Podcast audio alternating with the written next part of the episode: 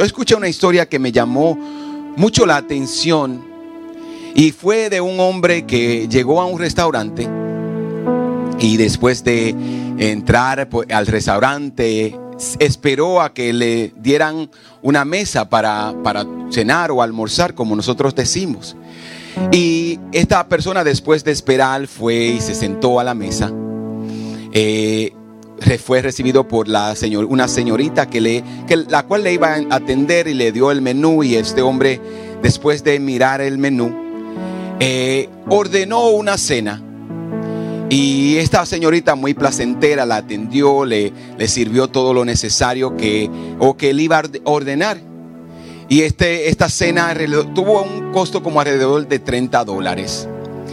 Después de que este hombre termina su cena eh, y tiene un tiempo ahí, la señorita la atiende con buenos modales, muy amable. Al terminar la cena, él le pide la cuenta a la señorita, le dice, por favor, puede traerme la cuenta. Y como les dije, la cena fue lo que costó como unos 30 dólares. Pero esta persona o esta señorita que le atendió en el restaurante, le atendió con tanta amabilidad, con tan buen servicio, con una sonrisa, que este señor después que le traen la cuenta, le dice, eh, ¿cuánto? Mira la cuenta y le dice, ¿cuánto debería yo pagar por el, buen servicio que tú me has dado, por la, amabilidad que tú me has prestado? La señorita le contesta, le dice, no, no te preocupes, ese es parte de mi trabajo. Eh, mi deseo es de que hayas tenido un buen tiempo, de que hayas comido algo y que hayas tenido un, tiempo agradable. El hombre insistió y le dijo, eh, no, no, yo insisto, insisto a que me, me digas cuánto debería darte de propina por esto. Y esta señora o esta señorita mira a la cuenta 30 dólares y ella dice, ¿qué es una propina razonable? Usualmente ustedes saben que los restaurantes cobran el 15, el 20%. Y ella le dice, yo que pensaría que quizás 9 eh, dólares, que sería el 30% de lo que, de lo que eh, el costo de la cena. A lo que el Señor le dijo, el Señor está bien.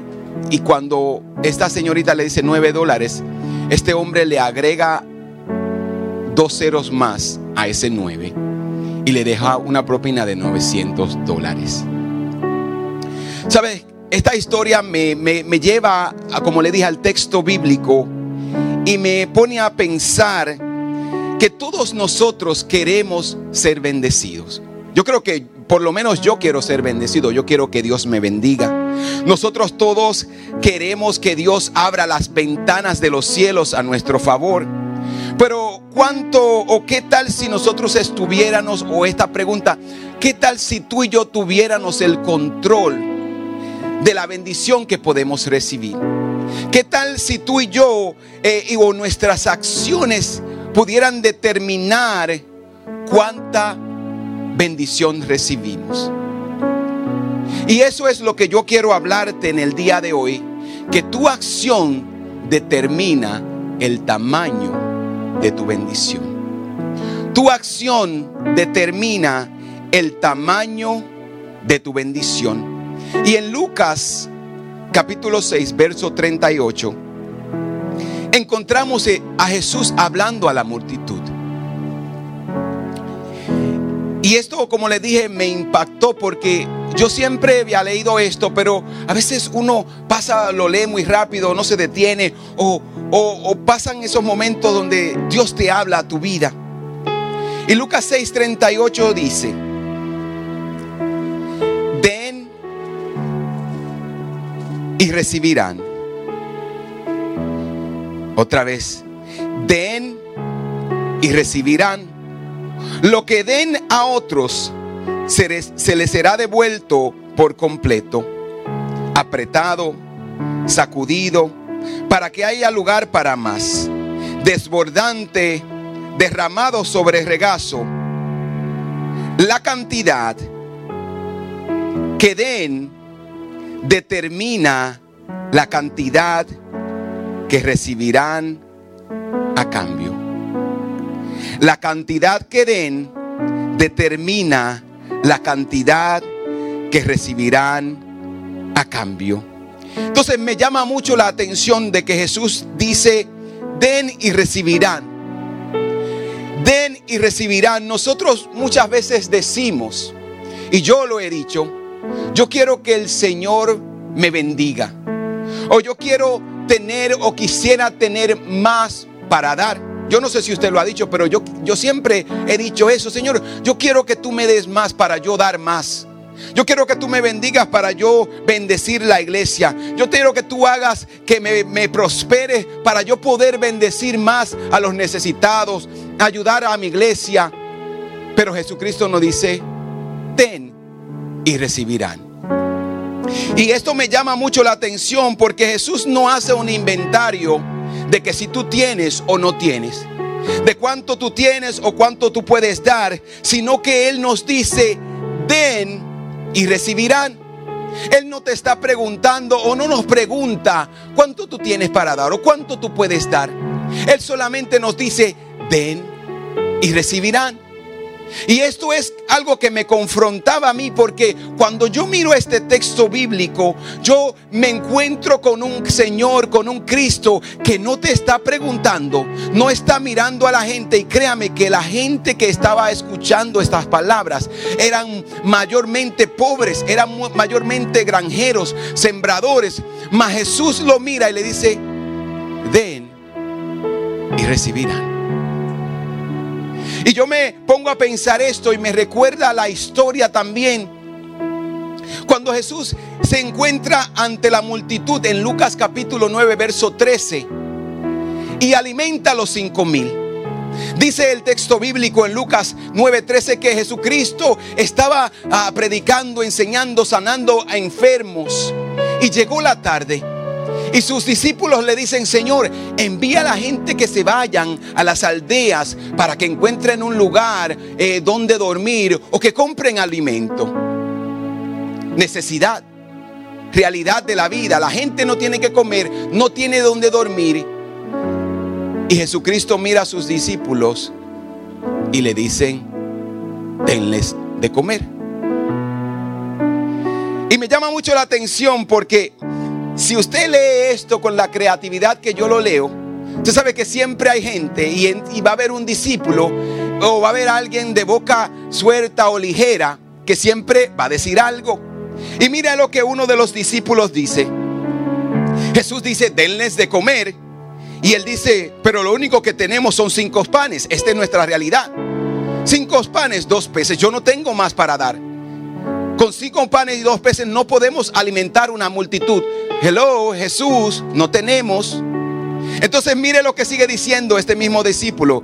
Le respondió, o esperas que vayamos y compremos suficiente comida para toda esta gente. Señor, ¿qué tú pretendes? Hay una necesidad, no hay suficiente recurso y tú me estás diciendo que le dé de comer. Mas Jesús le dice, denle de comer. Y la razón por la que Jesús nos dice, den y recibirán, es porque nuestra habilidad para dar no debe de depender de cuánto yo tengo, de mis recursos, de mi condición, de mi circunstancia. Porque mira, el Señor cuando te dice que den para que tú puedas recibir, Él no te está preguntando si tienes o no. Si el Señor te dice que des. Gracias, Marvin. Tienes que dar. Pero hay algo más interesante en esta palabra. Que si Dios te está diciendo, da, es porque Él sabe que tú tienes algo que puedes dar. El Señor nunca te va a decir o te va a enviar en una misión para que tú fracases. El Señor nunca te va a pedir algo que hagas algo que tú no puedas hacer. Así que si el Señor te está diciendo, den, es porque sabe que tú tienes algo que puedes dar. Él sabe que tú tienes la capacidad. Él sabe que tú tienes la habilidad y los recursos para hacerlo. Me llama mucho la atención que mi cuñada tiene un dicho, mi cuñada Eva, tiene un dicho que ella siempre dice, da quien quiere y no quien puede. Da quien quiere y no quien puede. Así que mira, si tú esperas que todo sea perfecto, que tengas de sobra para dar, nunca va a estar listo porque siempre vamos a tener necesidades. Siempre va a haber una necesidad, algo. O siempre va a haber un proyecto. Siempre va a haber alguien con una condición. Tú mismo siempre va a estar enfrentando dificultades. Mas la palabra de Dios nos dice, el mismo Cristo nos dice, den y recibirán. Tus recursos, lo que tú tienes, no está condicionado a tu realidad. El Señor te está invitando a que des. El Señor te está invitando a que compartas lo que tienes.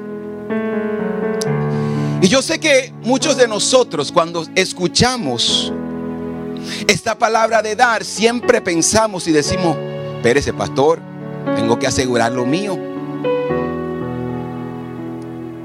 Mire algo, cuando miramos la historia de la viuda que dio las dos monedas o las dos pequeñas monedas como describe la palabra, nosotros nos damos cuenta que lo que impacta al Señor Jesucristo, porque habían personas que tenían recursos, porque los ricos iban y daban para que se escuchara, lo hacían con alarde y ellos daban de lo que les sobraba.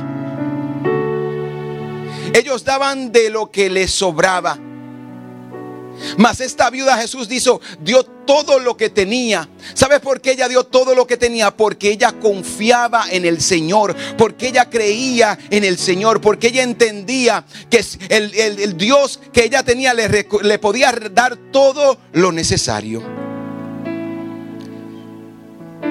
Y mi pregunta es, y la pregunta que yo me hago es esta, ¿por qué hay muchas personas que no reciben? ¿Sabes por qué hay muchas personas que no reciben? Porque ellos se enfocan más en dar. Y como allá afuera dice, no vayas a la iglesia porque te van a robar tu dinero. No vayas a la iglesia porque los pastores se están haciendo ricos. Ellos están escuchando lo que allá afuera está diciendo ellos están enfocados en lo que allá afuera están diciendo. Ellos están enfocados en lo poco o lo mucho o lo nada que ellos tienen. Y están agarrándose de eso. Y Jesús está diciendo, hay una clave más poderosa.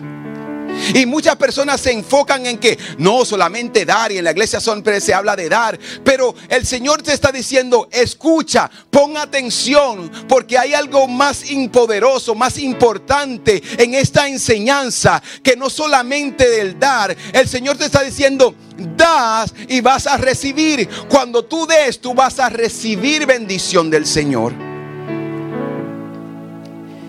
Mire, la clave de la caja fuerte del cielo. El Señor me la dio y yo se la voy a compartir a ustedes. ¿Sabes cuál es la clave de la caja fuerte del cielo? Para abrir las ventanas de los cielos. El dar. Cuando yo me puse a meditar en esto, esto, dicen por ahí, me voló los sesos.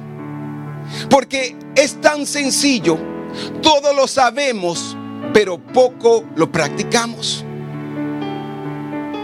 Den y recibirán.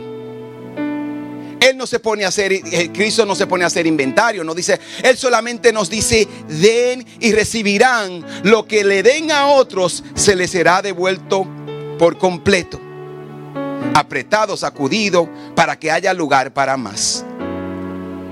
Sabes que cuando yo escucho esta parte que dice, lo que ustedes den, se le devolverá por completo. Me recuerda mucho a esa cartulina que ponían en los carros y que quizá alguno de ustedes puso en su carro, en su oficina o en su negocio. Que el Señor te devuelva lo que tú me deseas. O que el Señor te multiplique lo que tú me deseas. Y eso es lo que el Señor no está diciendo acá.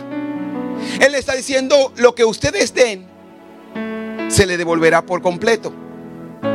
Pero Él no solamente está diciendo se le va a devolver por completo. Él dice, no, el saco donde ustedes van a, recibir lo que ustedes tienen, yo lo voy a sacudir, yo lo voy a presionar para que haya espacio para más. Así que si yo doy, siembro cosas buenas, yo voy a hacer recibir cosas buenas. Pero ¿y si yo siembro cosas malas? Den y recibirán. Lo que ustedes den se le devolverá por completo para que haya espacio para más. Y la invitación que yo te hago en esta tarde, iglesia, es que siembra a donde quieres cosechar. Siembra a donde quieres cosechar. Y Gálatas 6:7 dice, no se dejen engañar. No se dejen engañar. Si ustedes se, dejan engañar es culpa de ustedes. Pablo está diciendo, Dios, nadie puede burlarse de la justicia de Dios. Nadie puede burlarse de la justicia de Dios. Siempre se cosecha lo que se siembra. Nadie puede burlarse de la justicia de Dios. Siempre se cosecha lo que se siembra. Tú quieres que tus hijos te respeten, respétalo. Tú quieres que tu esposo o tu esposa te ame, ámala. Tú quieres que tu esposo o tu esposa te trate bien, sea amable contigo, háblale con amabilidad. Tú quieres que la gente te trate con bondad, sé bondadosos. Tú quieres que la gente sea misericordioso contigo. Sé misericordioso porque tú siempre vas a cosechar lo que tú siembras. Mira, y hay una ley establecida en el cielo por Dios. Que mira, la justicia de Dios, Dios siempre va a ser justo. Dios es misericordioso, pero su justicia sobrepasa la misericordia. Y Dios te va a dar y le va a dar a cada uno lo que se merece. ¿Qué significa esto? Y hay gente que dicen, ¿cómo un Dios bueno puede mandar gente al infierno? Dios en su justicia como juez, cuando te pares frente a Él, Él va a hacer un juicio. Él te va a mirar y Él va a hacer un juicio y Él no te va a dar lo que Él quisiera darte, sino lo que te mereces. Y si tú nunca obedeciste a Dios, viviste una vida desenfrenada en pecado, la Biblia dice, los mandamientos, la ley de Dios establece que la paga del pecado es la muerte, la condenación. Así que cuando tú te pares frente a Dios, Dios va a sumar y Él va a decir, mira, según este cálculo, según la justicia, según mi ley está establecida, yo no puedo hacer nada por ti. Porque ya hace muchos años atrás, hace miles de años atrás, yo envié a mi hijo, mas tú lo rechazaste. Por tanto, te toca un lugar de tormento. Dios en su justicia, Él es fiel. Dios no va a violar su ley. Dios no va a violar su ley. ¿Sabe por qué? Porque si Él viola su ley, Él dejaría de ser Dios. Entonces, Dios es un Dios justo y la ley establece, mira, incluso la naturaleza establece que tú vas a cosechar lo que tú siembras. Mi hermano David le gusta sembrar durante el verano en su casa. Y yo nunca he visto que él ha sembrado una mata de tomate que de naranjas. Lo que tú siembras, tú vas a cosechar. A donde tú siembras, tú vas a cosechar. Si quieres, como te dije, bendición, da, bendice a otros. Si quieres amor, da amor a otros, pastor, pero es que él no me trata bien. Siembra amor. Siembra compasión siembra bondad y vas a recibir bondad.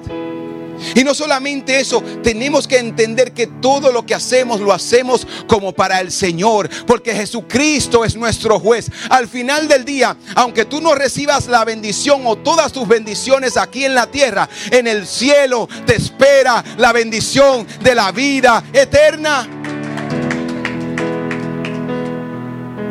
Porque vamos a ser honestos. Y yo sé que ustedes lo están pensando, pastor. Yo he sembrado mucha bondad y amor con mucha gente. Y lo que he recibido es traición. Es la verdad del mundo que vivimos. Pero yo voy a dejar de ser quien Dios quiere que yo sea por el comportamiento de otro. No. Yo le decía a la clase de nuevos miembros, y hablábamos de eso, y yo le decía, yo no puedo cambiar ni dejar de ser quien yo soy por el comportamiento de los demás. Porque si yo dejo de ser o me comporto como ellos, entonces yo me uno al grupo de ellos. Y en eso no hay bendición.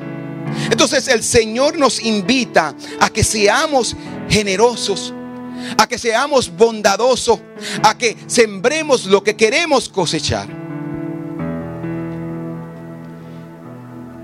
Y en todo este tiempo que vengo compartiendo de la palabra del Señor, no hemos hablado de dinero. Porque muchas veces la gente piensa que el dar siempre piensa dinero. Están hablando del pastor, está hablando de dinero. No se trata de solamente dinero, se trata de lo que tú tienes para dar. Jesucristo te está invitando a que des de lo que tienes. Todos nosotros tenemos un talento, todos nosotros tenemos una habilidad, todos nosotros tenemos capacidades que podemos dar a otros, podemos bendecir a otros y podemos ayudar a otros. Ahora, diga conmigo ahora. Si quieres bendición financiera, siembra en el reino de los cielos. ¿A quién vas a escuchar? ¿Lo que el mismo Cristo nos está diciendo o lo que la gente allá afuera está diciendo? ¿A quién vas a obedecer? ¿A quién vas a seguir? ¿Lo que la gente dice allá afuera o lo que el Señor Cristo nos está diciendo.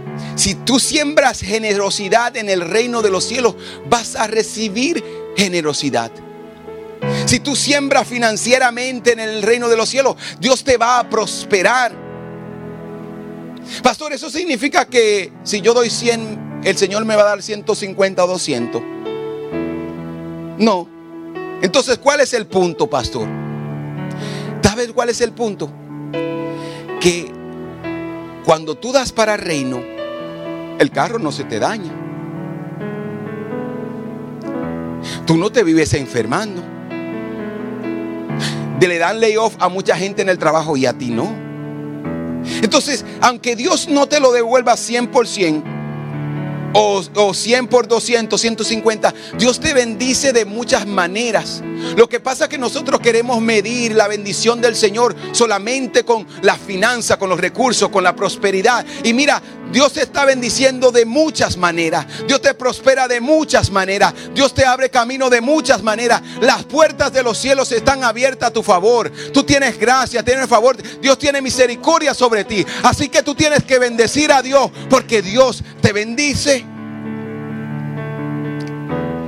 Entonces yo voy a sembrar en el reino. Porque eso también me bendice y eso también me prospera. Y recuerde que la prosperidad no solamente es financiera, sino en todo el sentido de la palabra. Pero si yo quiero que Dios me bendiga financieramente, como le dije, voy a sembrar en el área que Dios quiere. Yo quiero ser prosperado. Mire, es imposible. Y yo sé que a veces pasan dificultades y problemas y disgusto en el matrimonio. Pero yo creo que si una esposa un esposo trata el uno al otro, trata a su cónyuge con bondad, va a llegar un momento donde esa persona, aunque, se, aunque, aunque sea malo y sea rebelde, va a llegar un momento donde dice, esta mujer es demasiado buena conmigo, yo no puedo comportarme así con ella. Entonces nosotros tenemos, eso mismo pasa en el trabajo. Yo quiero que el Señor me promueva, yo tengo que ser un buen empleado. Yo tengo que dar lo mejor de mí. Yo tengo que sembrar en ese trabajo, en ese negocio, en lo que sea que yo estoy haciendo. Yo debo de sembrar bondad, amabilidad, buena costumbre, llegar a tiempo. Y todo eso en su tiempo va a ser bendecido. Segunda de Corintios 9:6. Dice, recuerden lo siguiente. El agricultor que siembra solo una cuanta semilla obtendrá una cosecha pequeña. Siembras una cuantas semillas, obtendrás una cosecha pequeña. Pero el que siembra en abundancia obtendrá una cosecha abundante. Mire algo, en la agricultura hay dos clases de personas. Perdón. En la agricultura hay dos clases o dos clases, dos tipos de agricultura. Está la agricultura sustancial o de sus, que, que sustenta a la gente y está la agricultura comercial. La agricultura sustancial o de sustancia es el agricultor que solamente siembra o cultiva para el uso de su casa, para mantener su casa, para que haya alimento en su casa. Tienes dos gallinas, esas gallinas son las gallinas que, lo, que ponen los huevos para la casa. Tiene una vaca, la leche que esa vaca da es para la leche de la casa. Eh, siembra eh, vegetales, víveres, lo que sea, lo hace para el uso de la casa. Y esa persona vive solamente de eso. es, ese es el agricultor que siembra solamente para el uso de casa. Pero la agricultura comercial dice que es el agricultor que siembra en grandes cantidades. ¿Sabes por qué el agricultor comercial siembra en grandes cantidades?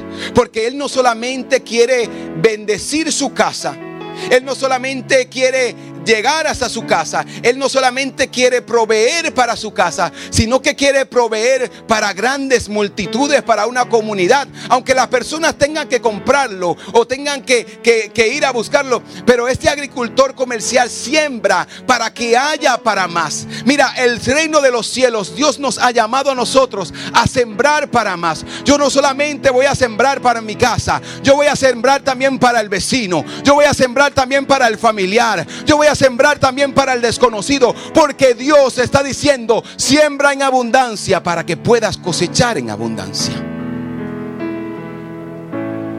Si tú solamente das lo que se te pide de ti, dice la palabra del Señor, te conviertes en un siervo inútil. Cuando completas lo que solamente se te pide, ya no tienes más para dar. Pero cuando tú das más, cuando tú siembras más, el Señor dice, a esa persona yo quiero bendecir, a esa persona yo quiero prosperar, a esa persona yo voy a abrir las ventanas de los cielos para que haya siempre para más. Yo pienso en esto y yo creo que la mayoría de nosotros conocemos la historia del pastor Rick Warren. Rick Warren es el, autor del libro Una vida con propósito. Y yo escuchaba el testimonio de él. Y él dice, yo me propuse, mi esposa y yo nos propusimos de cada cierto tiempo aumentar nuestro porcentaje del diezmo. Él dice, a veces aumentábamos un por ciento, a veces aumentábamos dos, a veces aumentábamos quizás la mitad de un por ciento o un cuarto porque habían dificultades. Pero él dice que a través de los años, él siempre iba aumentando el porcentaje de sus diezmos. Al punto que cuando usted habla con él hoy, él dice, ahora nosotros damos diezmo en reversa. Él dice, la Biblia nos enseña que debemos de dar 10%. Él dice, yo puedo, eh, puedo vivir ahora con 10% y doy el 90% para el reino. Cuando yo escuché eso, yo dije, ahí hay un principio poderoso. Y yo no sé si usted es como yo, pero yo cuando escucho algo que me bendice y que pone a mí y mi fe a prueba, yo dije, yo tengo que practicar eso. Y esa es una de las cosas que yo he comenzado a practicar. ¿Sabes algo? Te voy a decir algo poderoso. En el momento de más crisis que tú te encuentres, dale a Dios. Sé generoso con Dios. La viuda solamente tenía dos monedas. Los discípulos solamente tenían cinco panes y dos peces. Pero el Señor te dice, da y recibirá. En el momento que tú digas, bueno, esto como que está difícil, la cosa, la economía está difícil, es el momento que más debes de sembrar a la obra del Señor, porque eso activa a que los cielos se abran a tu favor. Y yo no te digo esto de que para, ah, porque ahí van los pastores a hablar de dar y de que siembre, que haga. Yo te estoy diciendo porque es un principio que te va a bendecir. El beneficiado, beneficiado aquí serás tú, no yo. Porque si Dios te prospera, es a ti que Dios te va a prosperar. Si Dios te bendice, es a ti que Dios te va a bendecir. Ay, pastor, yo quisiera tener más para dar. Si en lo poco fuiste fiel, en lo mucho te pondré. Y ustedes siempre me van a escuchar decir esto. Si yo le soy infiel a Dios con el 10% de mil dólares, que son 100 dólares, si se me dificulta darle a Dios el 10%, pero yo le estoy orando al Señor, Señor, bendíceme para ayudar para mi iglesia, bendíceme. Y está siendo infiel con lo que se te pide o con el mínimo que se te pide. ¿Qué te hace pensar que si te, hace difícil dar 100 dólares de mil, vas a poder dar 10 mil, 10, 100 mil? O vas a poder dar 100 mil de un millón. ¿Qué te hace pensar que se te va a hacer fácil esto? Mira, el pastor Rick Warren dijo y a él le hicieron la pregunta, porque el libro de Una vida con propósito es el libro, el segundo más vendido después de la Biblia. Está la Biblia, que es el libro más vendido en el mundo, y el segundo es Una vida con propósito. Y alguien un día le preguntó, Pastor, ¿por qué Dios te dio ese libro a ti? Y no me lo dio a mí, que todo el mundo quisiera. Ese libro ha vendido más de 80 millones de copias. Multiplique eso por 10 o por 15 dólares. Él dice, ¿por qué Dios te dio ese libro a ti no me, y no se lo dio a otra persona? ¿Sabes cuál fue la respuesta del pastor Rick Él dijo, porque ya yo venía practicando la generosidad y Dios conocía mi corazón. Dios sabía que lo que Él me diera, yo se lo iba a devolver. Yo lo iba a dar todo para Él. ¿Qué es lo que yo te estoy tratando de decir, iglesia? ¿Qué es lo que yo te estoy tratando de enseñar? Es que el Señor nos dice que todo lo que ustedes den, ya sea financiero, ya sea eh, eh, bondad, ya sea misericordia, ya sea compasión, Él se lo va a devolver por completo. Y no solamente Él te va a devolver todo lo que tú tienes, sino que Él va a sacudir el saco. Él lo va a empujar y después que Él lo empuje, Él te va a echar más. Y dice que no solamente Él te va a llenar el saco, la bolsa o lo que tú tienes, sino que dice que se va a desbordar y derramado sobre regazo. Entonces yo me puse a preguntar, ¿qué es un regazo? Y según la historia, los teólogos enseñan que había los, las personas en aquel entonces tenían una túnica. Y en, debajo de esa túnica ellos tenían otra falda. Y el regazo ellos muchas veces lo utilizaban para cargar cosas. Ellos cuando tenían que cargar algo, ellos se amarraban la túnica a los lados y el regazo que estaba debajo, ellos lo doblaban y comenzaban a poner cosas ahí.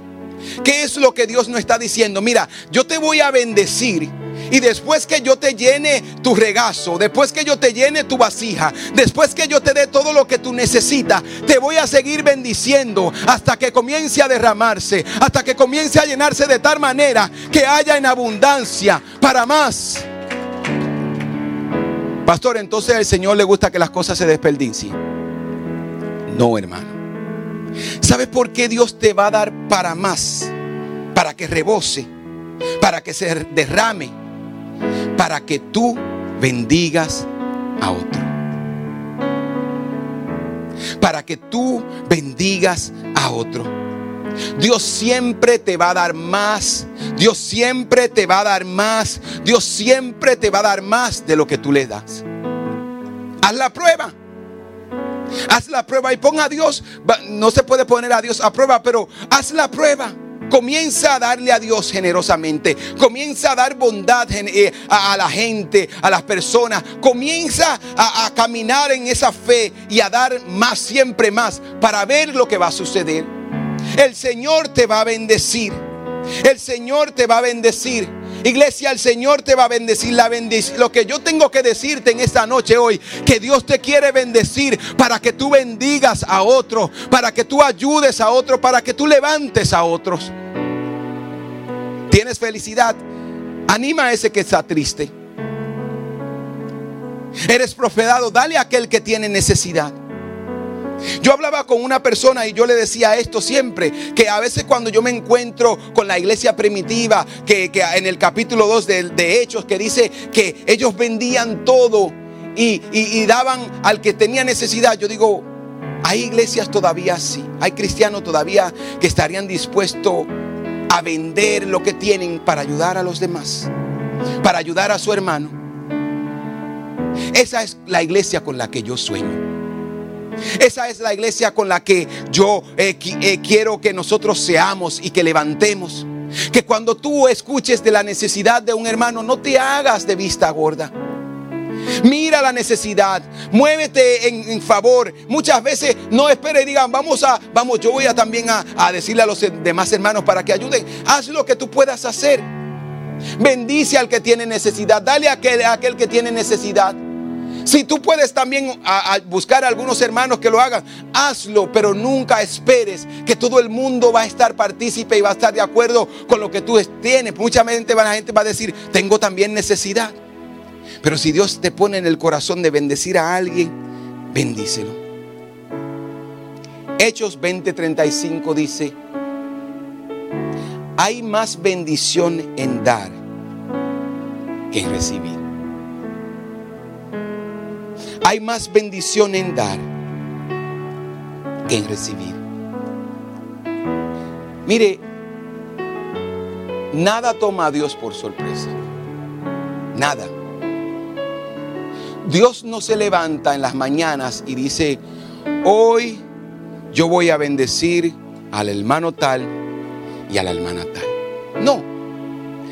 Su palabra dice que sus misericordias son nuevas todas las mañanas. Ya su ley está establecida. Lo que ya está escrito, Dios lo estableció. ¿Sabes lo que tenemos que hacer nosotros para ser bendecidos? Obedecer la palabra del Señor. ¿Sabes lo que tú tienes que hacer para abrir las ventanas de los cielos? Obedecer la, palabra del Señor. Y si Dios está diciendo que des y vas a recibir, debes de dar. Debes de dar amor. Que la gente te trata mal. Que cuando llegas al trabajo la gente te hace la vida imposible. Dios te bendiga. Que tu jefe te hace la vida difícil. Dios Señor bendice a mi jefe. ¿Hay algo más que yo pueda ayudar? Ya terminé mi, asignación, jefe. ¿Puede, ¿Puedo ayudar en algo más? Siémbralo y hazlo como para el Señor. Deja que el Señor sea que te bendiga. Deja que sea el Señor que te prospere. Deja que sea el Señor que determine tu bendición. Pero no solamente deje que el Señor lo determine porque ya lo determinó, sino que yo voy a actuar en lo que la palabra de Dios me dice. ¿Y qué es lo que la palabra de Dios nos enseña? ¿Qué es lo que el mismo Jesucristo nos enseña? Recibirán. Den y recibirán. Da y vas a recibir. Tú determinas el tamaño de tu bendición. Tú determinas lo que tú quieres recibir. Tu acción determina el tamaño de tu bendición. La pregunta que debes de hacerte hoy, ¿de qué, qué tienes necesidad? ¿De qué tienes necesidad? ¿De qué tienes necesidad? Porque todos tenemos diferentes necesidades. ¿Cuál es la necesidad que tienes? Si es financiera, créele a Dios, sé generoso, séle fiel a Dios con tus diezmos, tus ofrendas. Si es de amor y de comprensión, ofrécele comprensión y amor a tu esposo y a tu esposa, misericordia. No le dé lo que él merece, sino dale misericordia. No le dé lo que las personas merecen, sino dale bendición. ¿Qué es lo que tú quieres recibir?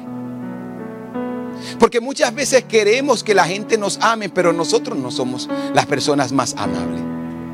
Queremos que la gente sea compasiva con nosotros, pero no somos las personas más compasivas con los demás. Entonces, como tú quieres ser tratado, dice Jesucristo, traten a la gente lo que tú quieras recibir, dalo a otro.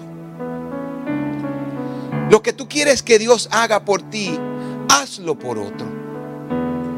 Y entiende que todo lo que tú haces, sea bueno o sea malo, se te devolverá por completo. Todo lo que tú haces, sea bueno o sea malo, se te devolverá por completo. Porque tu acción determina el tamaño de tu bendición. Yo ni siquiera voy a decir, porque yo pudiera decir, tu acción determina el tamaño también de tu, de tu maldición. Pero vamos a terminar con un final feliz. Y vamos a decir que tu acción determina el tamaño de tu bendición. Así que antes de actuar, antes de hablar, antes del trato que le voy a dar a las personas, voy a pensar en esto. Mi acción determina el tamaño de mi bendición. La pregunta es para ti esta tarde. ¿Dónde vas a sembrar? ¿Qué vas a sembrar? Porque lo que siembren, eso mismo cosecharán. Porque tu acción determina el tamaño de tu bendición. Tu acción determina el tamaño de tu bendición. No lo que la otra gente hace, no lo que la gente otra gente diga. Tu acción determina el tamaño de tu bendición. Inclina tu rostro ahí donde estás.